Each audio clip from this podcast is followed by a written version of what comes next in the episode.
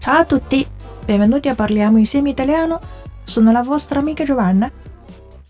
今天我们要讲的是应用程序该怎么说呢？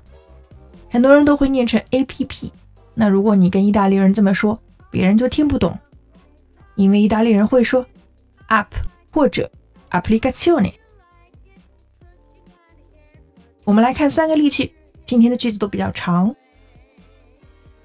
第一个。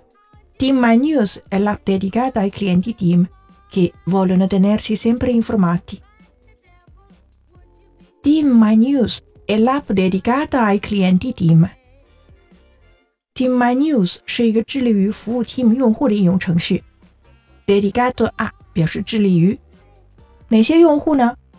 Che vogliono tenersi sempre informati。这里的 informato 表示掌握信息的、接收信息的。 这些用户想要掌握实时信息，所以就会使用这款 applicazione。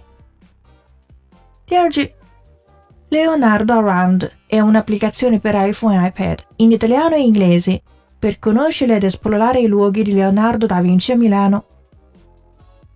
Leonardo Around è un'applicazione per iPhone e iPad。这款应用程序是适用于 iPhone 和 iPad 的。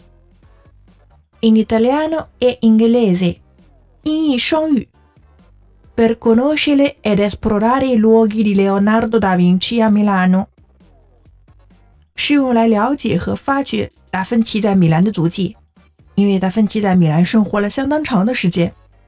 第三句，con un'applicazione scaricabile gratuitamente attraverso App Store, gli utenti avranno sempre a portata di mano mappe, percorsi tematici punto di interesse, schede di approfondimento e video.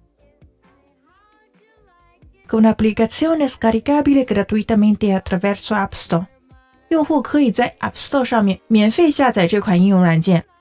Gli utenti avranno sempre a portata di mano mappe, percorsi tematici, punto di interesse, schede di approfondimento e video。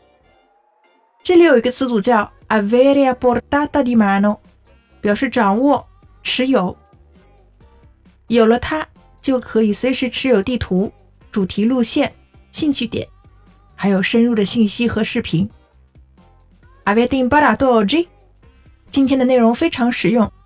关注微信公众号“咖啡意大利 no”，乔瓦纳的意大利频道。本期是第一百六十一期节目，请输入关键词“幺六幺”即可获得完整文本。Ci vediamo la prossima volta e parliamo insieme italiano. Ciao ciao!